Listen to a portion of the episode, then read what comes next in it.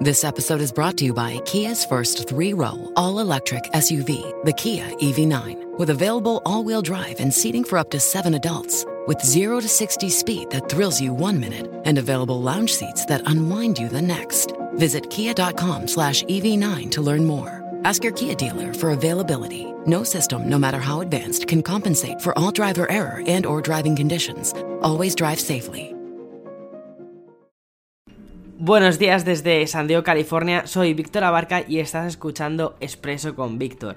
Bien, las noticias que tengo preparadas para ti hoy, el día 21 de mayo del 2020, están bastante relacionadas con iOS y también con lo que han hecho junto con Google. Lo primero de todo es que ya tenemos con nosotros iOS 13.5 y esta actualización que mejora algunas partes del sistema operativo principalmente está enfocada en dos cosas relacionadas con el COVID. La primera es el desbloqueo de, nuestros teléfonos. Todos aquellos que tenemos dispositivos que se desbloquean con Face ID, es decir, a través de nuestra cara, de nuestro reconocimiento facial, hemos visto cómo durante estos días que llevábamos máscaras, desbloquear el teléfono se ha convertido casi en una tarea bastante tediosa, porque lo que hace el dispositivo es intentar reconocer la cara como tiene la mascarilla puesta, vuelve a intentarlo y repite esta misma operación de mm, lectura biométrica durante unos 3 segundos hasta unos 5 segundos aproximadamente.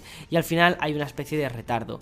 Lo que han hecho ha sido que directamente cuando le das al botón de desbloquear para que te haga la lectura de cara, si haces swipe, es decir, deslizas el dedo hacia arriba, directamente te va a aparecer un código. Para que pongas tu código numérico, el que con el que habitualmente cuando restauras o reinicias, perdón, el teléfono te aparece y ya está, y entras en tu dispositivo de una forma muchísimo más rápida.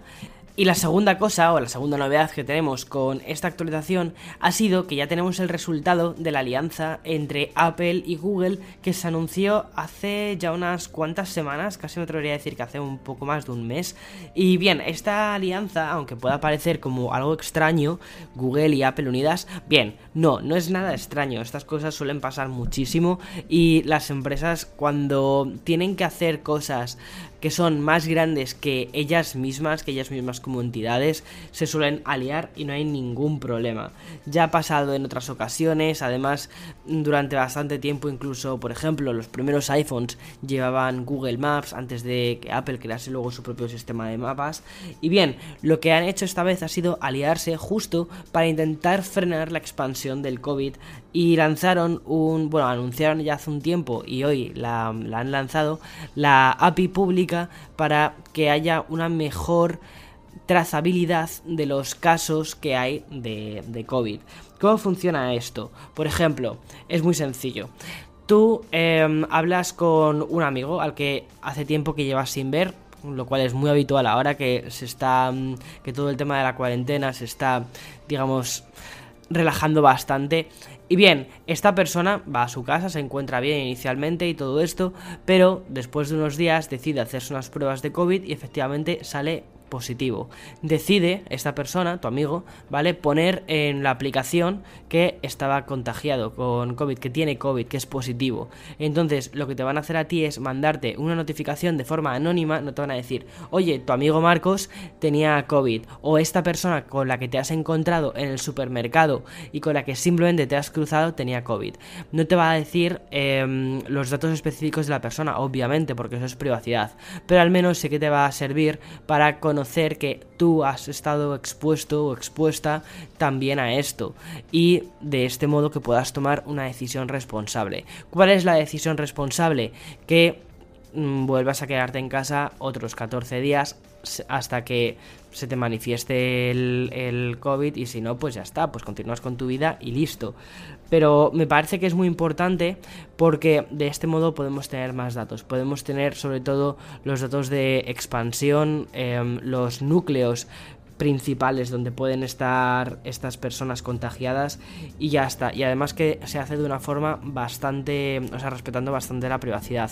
Lo hace a nivel de sistema, es decir, utiliza el Bluetooth. Pero a diferencia de lo que puede hacer, por ejemplo, una aplicación creada por un gobierno hasta ahora, como sucedía hasta ahora, que no utiliza esta API, que esto ha sucedido, por ejemplo, con Reino Unido, es que si tú, por ejemplo, quieres utilizar, porque el intercambio de datos entre los teléfonos móviles, ya sea un sistema operativo Android o un sistema eh, operativo iOS, lo hacen em, a través de Bluetooth. Lo que sucede con todo esto es que, por ejemplo, en iOS el Bluetooth de las aplicaciones únicamente se activa cuando tienes la aplicación abierta en primer plano. Y en Android también sucede lo mismo cuando tienes la aplicación abierta en primer plano y luego cuando la cierras tarda unos minutos hasta que el Bluetooth, digamos, se apaga o deja de emitir señal. Lo que sucede en esto es que tú no puedes llevar el móvil encendido constantemente. De este modo, con esta aplicación, a través de eh, una señal de Bluetooth de baja, de baja potencia para no gastarte tampoco la batería del teléfono, lo que hace es intercambiar datos de forma completamente anónima entre los dispositivos móviles, independientemente del sistema operativo que tengan y de este modo crear esta especie de mapa. Más o menos es esta la idea general, por supuesto me estoy dejando una barbaridad de detalles, pero creo que esto es algo muy importante porque, por ejemplo, esta mañana estaba leyendo las noticias de em, los casos que hay en Estados Unidos. En Estados Unidos tenemos 1,5 millones de personas positivas, pero claro, confirmadas y que se hayan hecho el test, que cuántas personas habrá que no se hayan hecho el test. Y mm, tenemos también 92.000 muertes en el país y 84.000 casos activos en, en California, que es es bastante. No es tanto como por ejemplo en Nueva York o en otras áreas eh, como New Jersey, pero aún así es bastante. Entonces, cuantos más datos tengamos y además que estos datos no interrumpan la privacidad de las personas, pues Mm, yo creo que más, mm, no sé, más protegidos vamos a estar. Una cosa importante que también quiero contarte es que esta API, que no es una app, ¿vale? Esta API lo que va a permitir que se integre con las aplicaciones oficiales, es decir, con las aplicaciones médicas oficiales. No, no, se, va a, no se va a poder permitir, no se va a integrar con otra aplicación que no esté eh, destinada, por, o sea, que no esté creada por el sistema sanitario de, de cada país o de cada región con lo cual se supone que se va a controlar muchísimo mejor así la privacidad y los datos de la gente. Bien, como te digo, en esta lucha, cuantos más datos sepamos, más fuertes como seres humanos nos hacemos porque tenemos la información en nuestro, en nuestro lado, ¿no? Que es casi lo más importante. Y bien, ya para cerrar el episodio de hoy, una buena noticia para los solteros y solteras o parejas abiertas. Y es que Tinder ha eliminado los filtros geográficos. Así que ahora puedes conocer también a tu media naranja en cualquier parte del mundo. Otra cosa que van a hacer con la aplicación, con Tinder, al final estas aplicaciones se están teniendo que reinventar. ¿Por qué? Porque todas estas aplicaciones efectivamente funcionaban de forma geolocalizada. Pero claro, ya pasamos muchísimo tiempo en casa y quizás estás mm, harto o harta de estar viendo a los mismos en la aplicación y no te apetece. Y dices, oye, ¿cómo serán las personas de otro país? Y si conozco a otra persona en Francia, pues ahora puedes hacerlo. Tienes la posibilidad de eliminar los filtros geográficos e irte, por ejemplo, virtualmente a Francia. Y oye, quién sabe, quizás surja ahí el amor. Además, otra cosa que está planificando esta, esta aplicación Tinder es también añadir videollamadas 1-1. Es decir, nada de videollamadas grupales, nada parecido, de eso no va Tinder. Y también añadir diferentes minijuegos como por ejemplo un trivial.